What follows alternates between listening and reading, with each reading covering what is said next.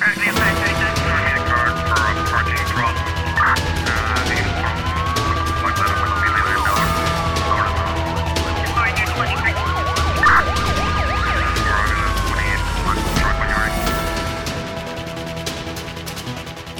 Um jovem foi assassinado esta segunda-feira na cidade da Praia pelo próprio irmão. De acordo com o Santiago Magazine, um desentendimento entre irmãos no bairro da Ponta d'Água terminou em tragédia com o mais novo a ceifar a vida do mais velho com um golpe de faca no peito.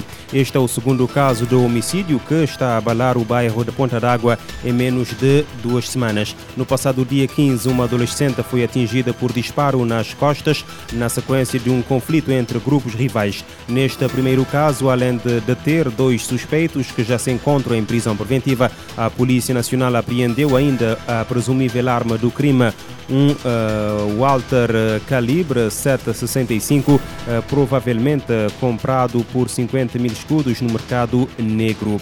Nove pessoas foram encontradas mortas em duas casas na manhã desta segunda-feira, numa zona rural da cidade de Mata de São João, na região metropolitana de Salvador, no Brasil.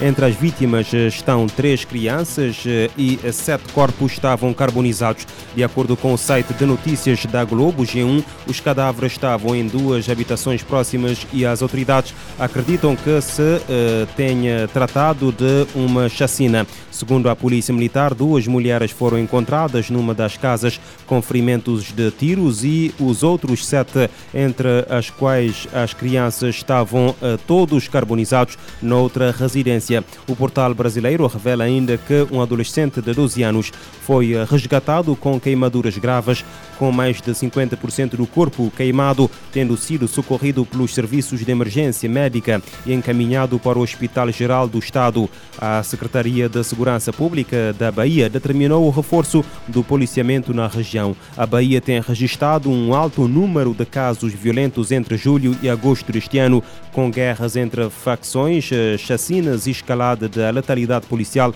principalmente no epicentro nas periferias uh, das uh, cidades. Nos Estados Unidos, uma mulher da Flórida matou dois filhos por alegadamente ter perdido a batalha judicial contra o ex-marido pela custódia de uma das crianças. De acordo com o The Independent, a mulher matou o filho de 10 anos e a filha de 19 anos no interior da casa de família, depois de um juiz ter ordenado que entregasse o filho à guarda uh, do pai que vive em Maine. A jovem de 19 anos seria filha de um pai diferente e não estaria envolvida nesta batalha judicial. A mulher foi intimada a entregar a custódia do filho até às 18 horas de sexta-feira, mas não compareceu ao encontro. O pai do menino alertou as autoridades para o facto de a mulher da ex-mulher não ter cumprido a ordem judicial, tendo o menino sido dado como desaparecido. Este domingo, a polícia viria encontrar o corpo da mãe e dos filhos. Centenas de milhares de pessoas são recrutadas à força no Sudeste Asiático por gangues que as obrigam a praticar fraudes na internet, muitas vezes sob a pena de serem torturadas. A informação consta de um relatório hoje publicado pela ONU. O Alto Comissariado das Nações Unidas para os Direitos Humanos, Volker Turk, refere que muitas destas pessoas vítimas de tráfico de seres humanos são, nomeadamente, sujeitas à tortura ou maus tratos. A ONU lamenta o facto de serem erroneamente identificadas como criminosas e sujeitas a processos criminais ou sanções no lugar de serem protegidas. Segundo o relatório, a escala desta rede é difícil de estimar devido à sua natureza clandestina e às lacunas na resposta das autoridades. Citando fontes credíveis, a ONU afirmou, eh, no entanto, que pelo menos 120 mil pessoas foram forçadas a envolverem-se em fraudes na internet em, em Myanmar e cerca de 100 mil pessoas no Camboja. Outros países da região, incluindo Laos, as Filipinas e a Tailândia, também foram identificados como principais países de destino ou trânsito, onde pelo menos dezenas de milhares de pessoas ficaram retidas.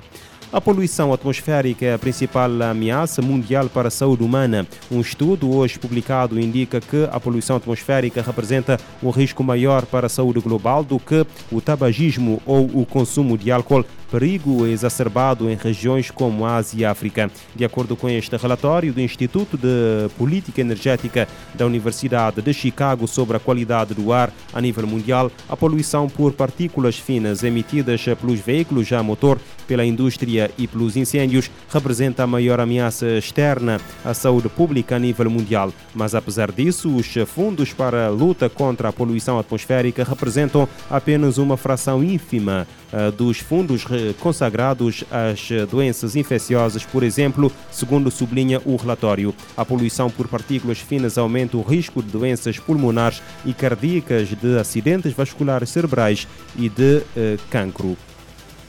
Desconfiança e investimento uh, em armas nucleares é a receita para a aniquilação. Afirmação do secretário-geral da ONU numa mensagem alusiva ao Dia Internacional contra os Testes Nucleares, assinalado esta terça-feira. António Guterres pede a ratificação do Tratado de Proibição Total de Testes Nucleares como passo fundamental para um mundo livre de armas nucleares.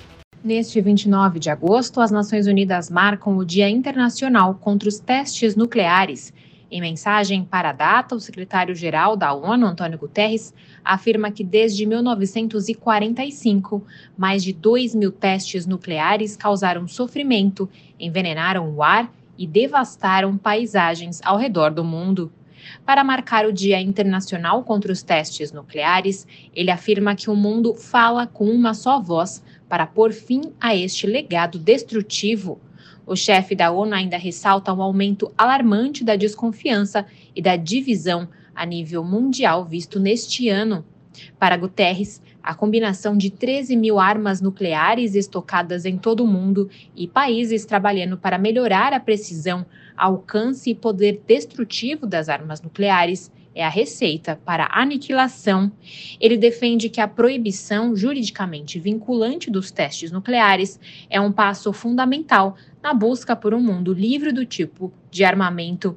Segundo o secretário-geral, o Tratado de Proibição Total de Testes Nucleares, embora ainda não esteja em vigor, permanece como um poderoso testemunho da vontade humana de afastar de uma vez por todas a sombra da aniquilação nuclear do nosso mundo da ONU News em Nova York, Mayra Lopes. Guterres faz apelo em nome de todas as vítimas de testes nucleares para que os países que ainda não ratificaram o tratado para que o façam imediatamente, sem impor condições para acabar com os testes nucleares para sempre.